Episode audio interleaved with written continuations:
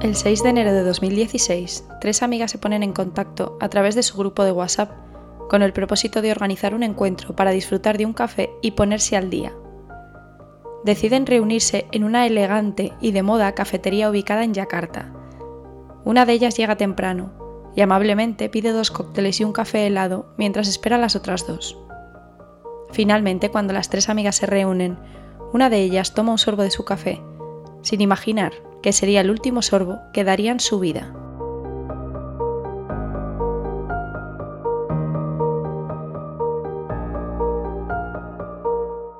Bienvenidos a Criminología en Serie. Mi nombre es Alejandra Lavín y hoy os traigo un episodio algo diferente a lo que os tengo acostumbrados. Así no nos aburrimos, así que espero que os guste. Y antes de empezar, deciros que ya podéis suscribiros como fans en iVoox y Spotify para poder acceder a episodios exclusivos, acceder a contenido también exclusivo en la comunidad, poder decidir futuros protagonistas y escuchar antes que nadie los primeros trailers y programas en futuras temporadas. El caso de hoy, además de ser muy interesante, supuso un juicio muy controvertido y mediático en Indonesia, y fue capaz de hacer cambiar de opinión a gran parte de la población según avanzaban los días.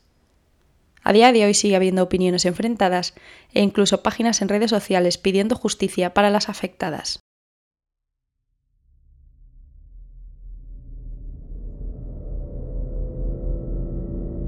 Jessica Wongso nace el 9 de octubre de 1988 en Yakarta.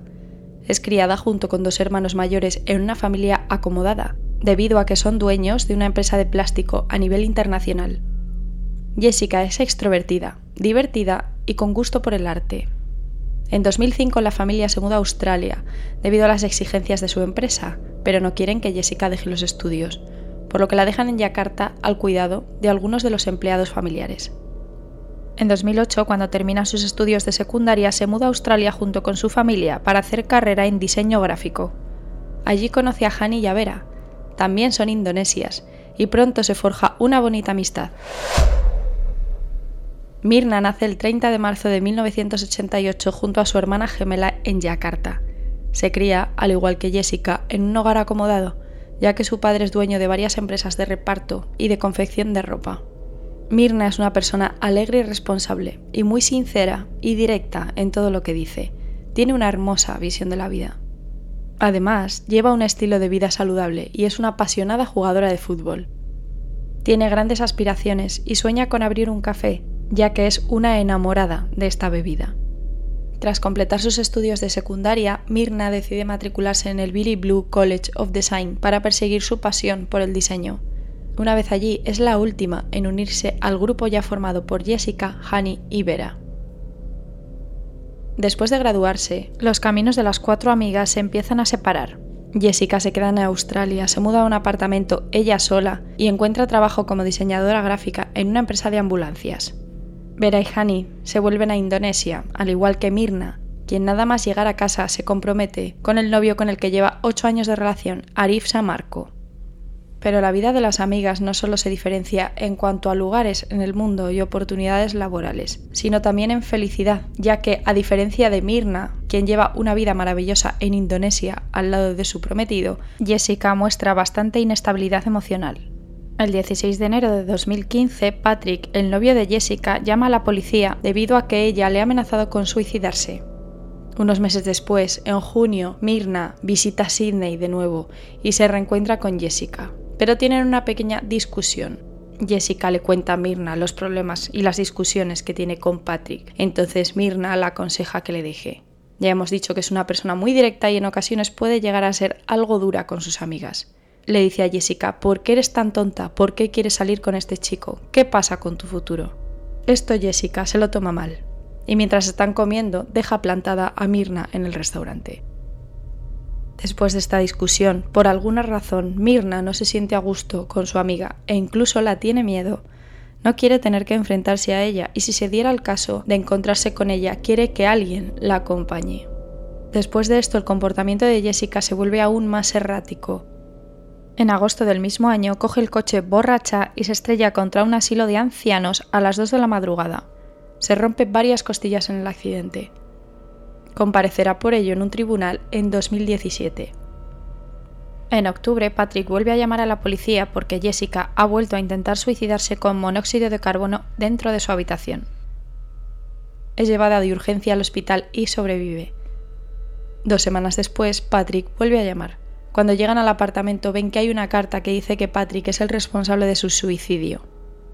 Esta vez ha intentado suicidarse ingiriendo una gran cantidad de alcohol. Mirna se casa en Bali en noviembre de 2015 y no invita a Jessica a la boda. Debido a la discusión de la que ya hemos estado hablando, parece ser que las amigas no han vuelto a tener contacto y Mirna todavía no se siente cómoda ante la presencia de Jessica. Poco después, Patrick abandona a Jessica debido a que no puede lidiar más con esta situación. Ella comienza a enviarle mensajes amenazando de nuevo con suicidarse también empieza a seguir a los familiares y amigos de su exnovio. Él pide una orden de alejamiento, alegando que es inestable y peligrosa. A lo largo de este año, los intentos de suicidio por parte de Jessica ascienden a 5 y los incidentes con la policía a 14. Debido a su comportamiento y a su inestabilidad, es despedida del trabajo y se suma en una profunda depresión.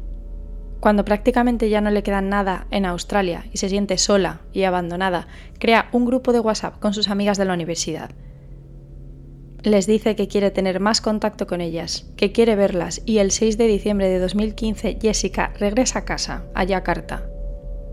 Casi nada más poner un pie en Indonesia, Jessica le dice a Mirna si pueden verse y el 12 de diciembre quedan para cenar, pero Mirna debido a la incomodidad que ya hemos dicho que siente sola con Jessica, acude con su marido. Poco después las amigas vuelven a ponerse en contacto para volver a verse. En una conversación, Mirna pregunta ¿Dónde nos vemos? Jessica contesta Olivier. Mirna dice Me encanta el café helado vietnamita que tienen. Jessica contesta Me parto, tú y tu café, menuda snob del café. Y Mirna dice Sí lo soy, y Jessica contesta, bueno, vale, pediré eso, ¿de acuerdo? Y Mirna dice, vale, genial. Así que el 6 de enero de 2016 quedan en Olivier, un exclusivo y elegante café de un centro comercial de Yakarta. Es un lugar en el que se exige que la gente vaya bien vestida. Sus clientes suelen vestir con firmas como Gucci o Prada. A las tres y media Jessica llega al Olivier 90 minutos antes de la hora a la que se supone que ha quedado con sus amigas. En este momento hay mucha afluencia de gente y algunas de las mesas ya están llenas. Jessica escribe por el grupo, ya estoy aquí, chicas. Dos minutos después se ve por las cámaras que sale de allí. A las 4 y 14 regresa con tres bolsas de papel. En el interior de cada bolsa hay un pequeño jabón líquido. Se supone que va a regalar uno a cada una de sus amigas.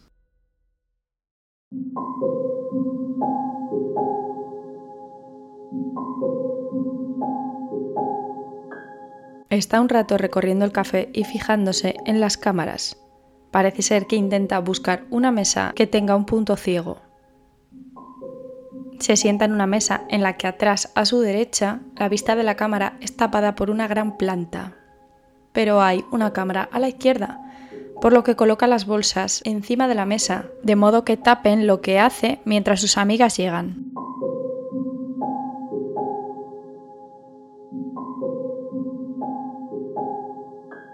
Aproximadamente a las 4.18 pide dos cócteles y un café helado vietnamita, y a las 4.24 el camarero sirve las bebidas. Jessica vuelve a escribir por el grupo, ya he pedido. Lo poco que se puede apreciar a través de la cámara, ya que están las bolsas en medio, como hemos dicho, es que Jessica está manipulando las tazas y se ven movimientos detrás de las bolsas, pero no se puede ver claramente qué hace. A las 5 y 16 llegan Mirna y Hani y se sientan en la mesa. Dos minutos después, Mirna bebe de su café. Nota que sabe raro, por lo que les dice a sus amigas que prueben, Jessica lo rechaza y Hani dice que no quiere tomar café, pero introduce una pajita y prueba los restos que quedan en ella. Después Mirna comienza a agitar sus manos delante de la cara como si lo estuviera molestando un olor o un sabor. Se aparta el pelo como si tuviese calor. Después se le cae la cabeza hacia atrás y comienza a convulsionar y a echar espuma por la boca.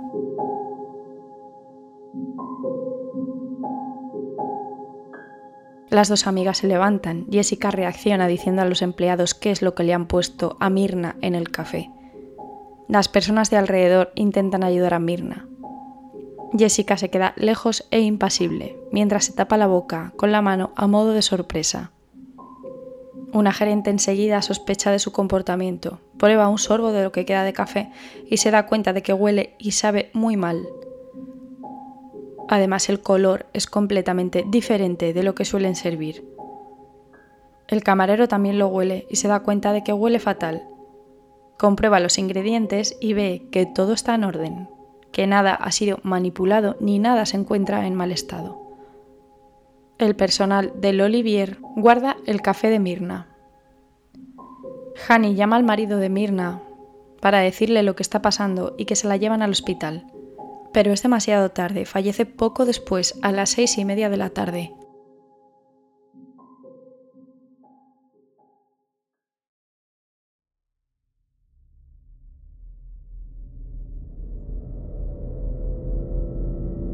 Ese mismo día las chicas también habían quedado con Vera.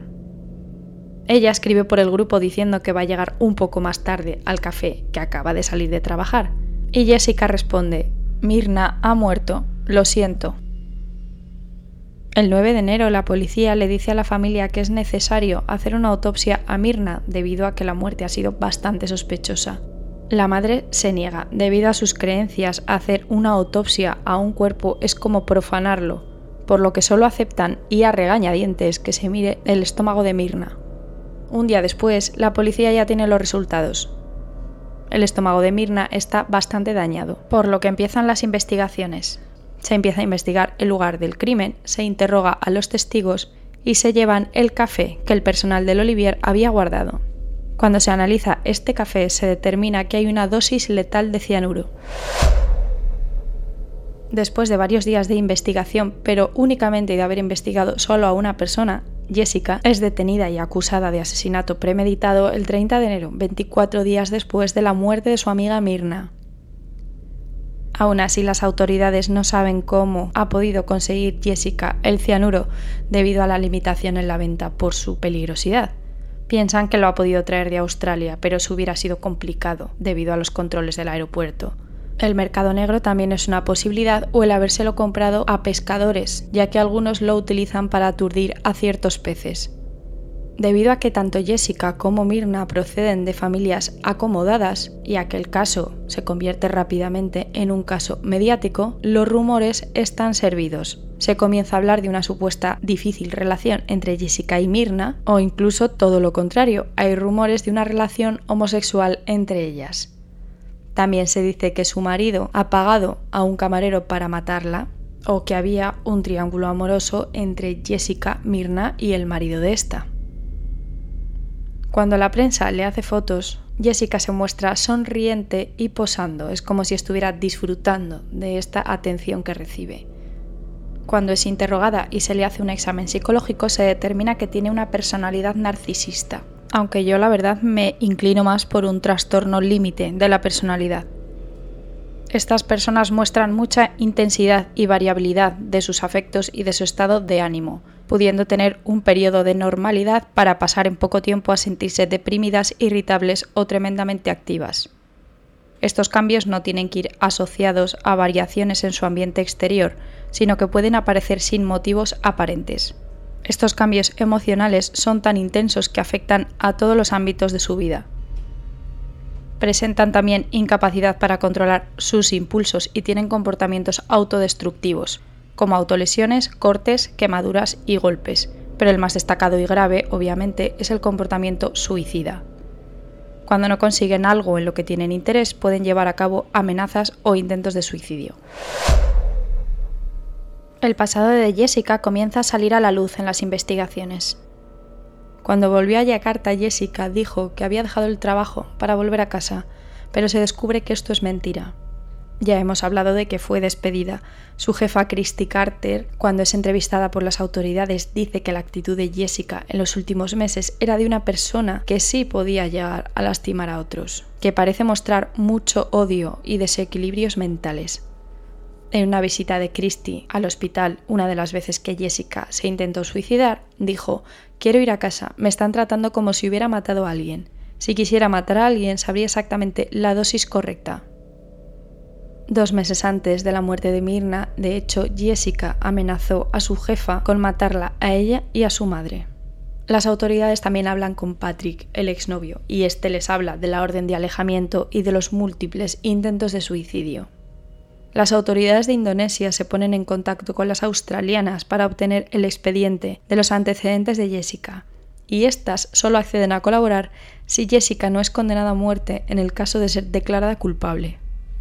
El 15 de junio de 2016 comienza el juicio en el juzgado municipal de Yakarta Central.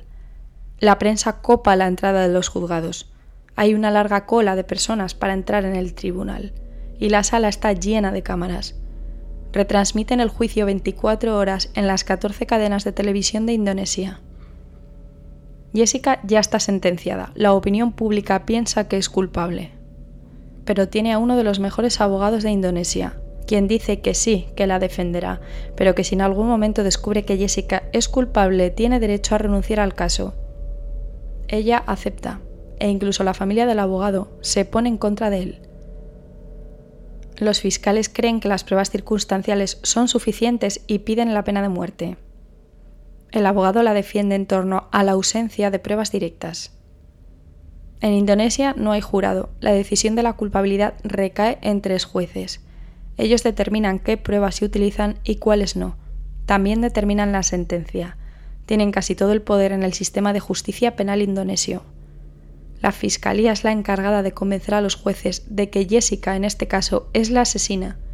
Por otro lado, la defensa, como en cualquier otro lugar del mundo, debe hacer ver que el acusado no es el culpable.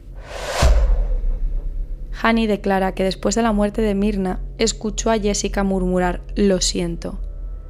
Además, algunos expertos afirman que el hecho de ver a Jessica rascarse las manos continuamente cuando está en el café es debido a la exposición del cianuro, ya que es irritante. El examen del estómago determina que está dañado debido a la presencia de sustancias corrosivas. Cuando le examinaron, se determinó que había 0,2 miligramos por litro de cianuro en su estómago. La dosis letal es entre 50 y 176 miligramos dependiendo del peso de la persona. Sin embargo, la cosa cambia si nos fijamos en la muestra que se extrae del vaso del café. Se encuentran 7.400 miligramos de cianuro. Ciertos expertos que participan en el juicio determinan que si esa cantidad hubiera estado en el vaso, la gente que hubiera estado en el café se hubiera desmayado. El abogado abre la botella que supuestamente contiene el café y el cianuro, la huele y no pasa nada, por lo que se concluye que no hay cianuro dentro y la presencia de este veneno se debe a que alguien puso en el vaso del café el cianuro posterior al fallecimiento de Mirna. Pero este hecho tampoco se puede llegar a determinar. En dependencias policiales y al examinar el líquido se transfirió varias veces a varios recipientes. Esta botella, que llega al juicio con el cianuro y el café no es original de la escena del crimen, pero no hay informes en los que consten dichos cambios. En España y ante este supuesto se hablaría de una vulneración de la cadena de custodia y conllevaría la impugnación de la prueba en un juicio. Otro patólogo forense llamado por la defensa participa en el juicio y afirma, y con razón, que si no se puede acceder a todos los órganos internos no se puede determinar la causa de la muerte. Dice, por ejemplo, que si no se examinó el cerebro, no se puede saber si sufrió un derrame cerebral. También en este tipo de casos se deben examinar el corazón y los pulmones. Afirma que la causa de la muerte no es por cianuro, ya que hace referencia a que vio a Mirna dos horas después de morir y que su cara estaba azul. Si la muerte es causada por cianuro, la persona debería estar color cereza, no azul. Sin embargo, en las fotos que se muestran como prueba en el juicio, Mirna sí tiene la cara roja. Debido a estas contradicciones, la defensa acusa al padre de Mirna de haber manipulado la foto. La fiscalía sobre todo se centra en los hechos que grabaron las cámaras desde que Jessica llega al café hasta que Mirna se despluma. Hay dos momentos clave.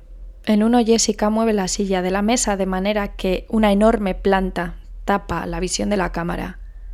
Otro es cuando coloca las bolsas delante de los vasos de manera que la cámara frontal no deja ver lo que está ocurriendo en la mesa. El juicio se convierte en todo un circo mediático digno de un programa del corazón. La gente aplaude dentro de la sala cuando se dice algo con lo que están de acuerdo.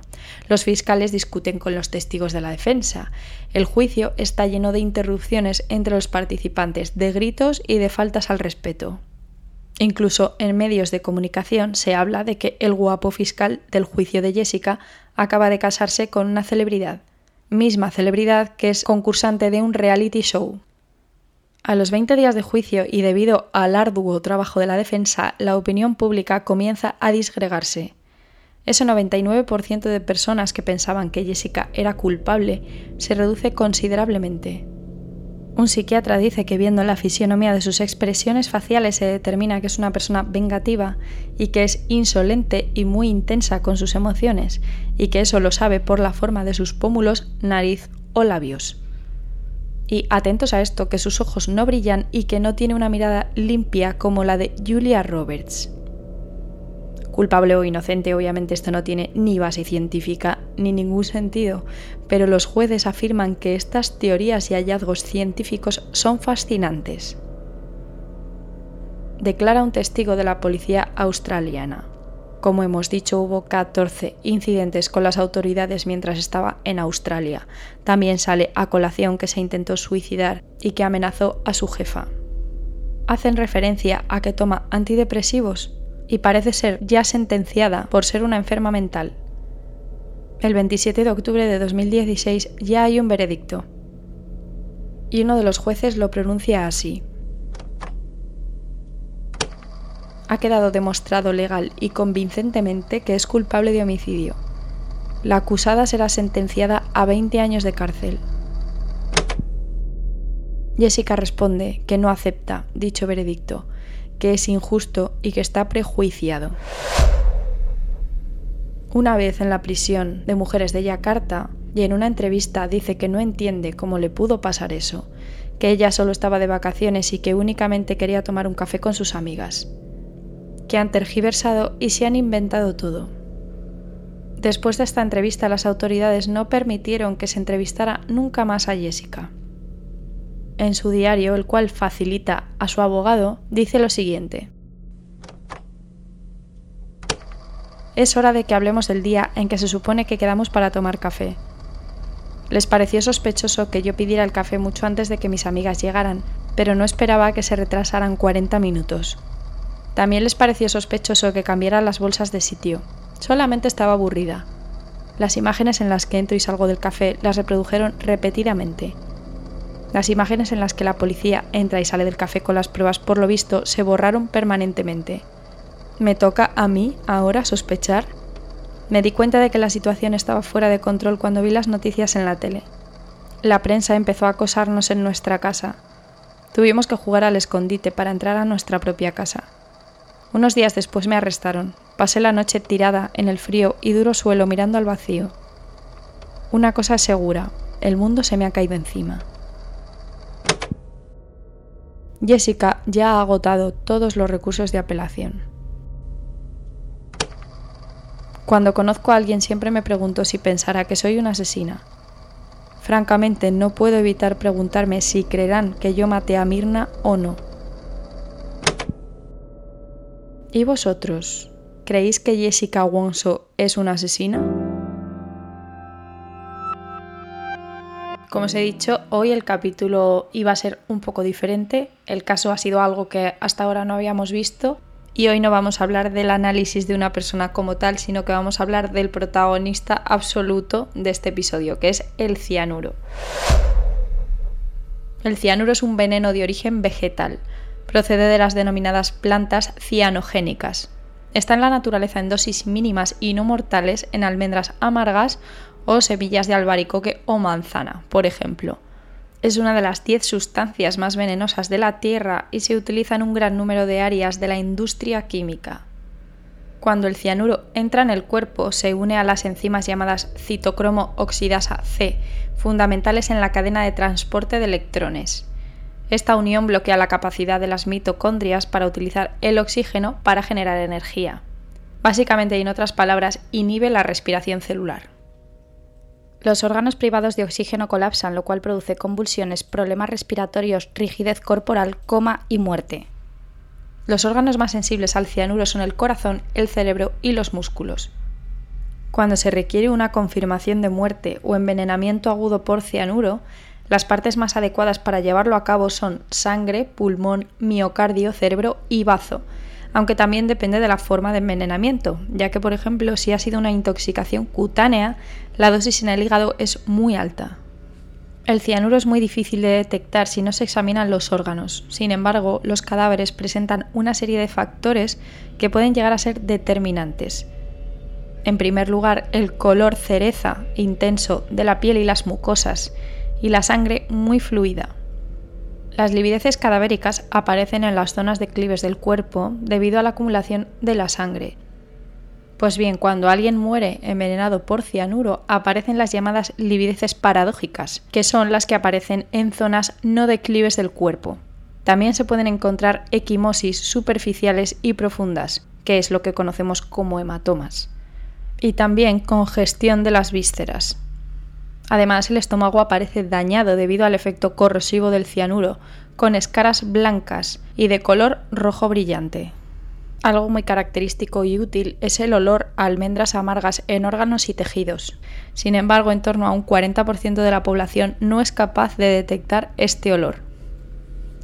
Turing, el padre de la informática, murió ingiriendo una manzana envenenada con cianuro. Se aceptó la hipótesis del suicidio, pero en realidad nunca se ha sabido si fue así o fue asesinado por ser homosexual. Goebbels lo eligió para el suicidio colectivo de su familia cuando cayó el régimen nazi y mediante la ingesta de este veneno murió Ramón San Pedro por suicidio asistido. Está claro que inocente o culpable, Jessica no tuvo un juicio justo, y ahora vamos a hablar de los hechos que podían inculparla o que podían exculparla. En cuanto a que fuera culpable, en primer lugar, hubo una aparente premeditación en cuanto a recorrerse el café y tener controladas las cámaras y sus puntos ciegos. En segundo lugar, esa insistencia en pedir las bebidas a sus amigas. Hemos dicho que en su diario había pedido las bebidas a sus amigas porque estaban a punto de llegar y que ellas fueron las que llegaron 40 minutos tarde. Esto, por supuesto, si es culpable, puede ser mentira. Y si resulta que sus amigas llegaron a la hora que se supone que habían quedado, es cuanto menos sospechoso que ella pidiera las bebidas unos 50 minutos antes de su llegada. En tercer lugar, se habló de la irritación de las manos de la piel de Jessica. Pero esto puede ser un simple tic por los nervios del momento o que fuera costumbre suya frotarse las manos o puede ser que efectivamente hubiera tocado el cianuro. En cuarto lugar, el decir a Vera tan fríamente mediante un mensaje que Mirna había muerto en vez de llamarla o hablar con ella de una manera más empática o sensible, por así decirlo. En quinto lugar, cuando la policía le pidió su ropa, dijo que se había deshecho de los pantalones porque se les rompió en el hospital. En sexto lugar, la gerente probó el café y dijo que olía y sabía mal. Esto la defensa lo tomó como algo exculpatorio, pero obvio, si acaba de morir una persona delante de tus narices y acaba de beber de ese café, si tú lo pruebas es de esperar que no beba demasiado por si hay algo dañino en esa bebida. Séptimo, estaba más que demostrado que Jessica no era estable emocionalmente y de hecho Mirna por lo que fuera no se sentía cómoda a solas con ella. Octavo, su comportamiento después de su detención, el posar delante de la prensa y el estar sonriendo, como si estuviera disfrutando de ser el centro de atención. Y noveno, si su familia tenía una empresa de plásticos, es posible que sacase el cianuro de ahí, debido a que se utiliza para, entre otras cosas, fabricar plástico. Por otro lado, si pensamos en que Jessica no es culpable, en primer lugar, no se investigó a nadie más que a ella. Como hemos dicho, hubo un rumor que hablaba sobre que el marido de Mirna fue el que la mató. Este rumor dice que quería cobrar su seguro de vida y que pagó a un barista para que envenenase el café. Un periodista dijo haber visto a Arif dando un paquete al camarero un día antes del asesinato. Segundo, se habló mucho de su comportamiento en el café, sobre que no se acercase a ayudar a Mirna, pero cada persona es un mundo y reacciona de diferente manera. No por quedarse a distancia de ella significa que la matase, pudo quedarse simplemente bloqueada. Tercero, no hubo causa oficial de la muerte, nunca se hizo una autopsia completa, por lo que no se pudo determinar seguro si el cianuro mató a Mirna. Es decir, lo único que determinaba la causa de la muerte por cianuro era el café, y como hemos dicho se vulneró de una manera tremenda la cadena de custodia. Y cuarto, la tasa de culpabilidad en Indonesia es muy alta. La policía tiene un poder grandísimo, al igual que la fiscalía, y es imposible que esto esté equilibrado con la defensa. ¿Es Jessica culpable del asesinato de Mirna? Yo creo que sí, es culpable, que Jessica lo hizo. Pero que tuvo un juicio más allá de toda duda razonable, no. Hablando en términos legales, no se puede condenar a una persona basándose en pruebas circunstanciales, saltándose la policía la cadena de custodia y sin una autopsia, por supuesto, que confirme la causa de la muerte. Aún así, que una persona esté perfectamente sana, aparezca su estómago dañado y que comience a convulsionar después de beber un café que ha pedido Jessica, es cuanto menos sospechoso. Si Jessica es culpable, debe estar en prisión, pero los métodos desde luego no fueron los apropiados.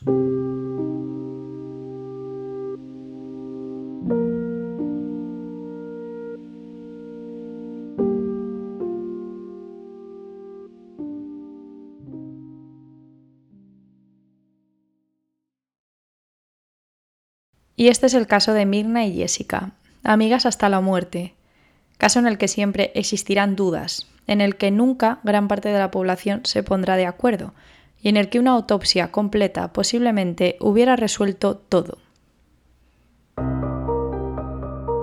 Gracias por escuchar otro episodio más de Criminología en serie. Espero que os haya gustado y espero vuestros comentarios en Spotify, Evox y en Twitter en Crimi en serie, donde subiré fotos y curiosidades del caso a lo largo de la semana compartiré un vídeo de las cámaras de seguridad del café Olivier para que podáis juzgar por vosotros mismos el comportamiento de Jessica. Además de Nivox y Spotify, os espero en Podimo, Apple Podcast, Google Podcast y Amazon Music. Recordaros que estoy también en criminologiaenserie.com y que ahí podéis encontrar mis artículos sobre criminología. Soy Alejandra Lavín, esto es Criminología en serie y os espero de nuevo la semana que viene.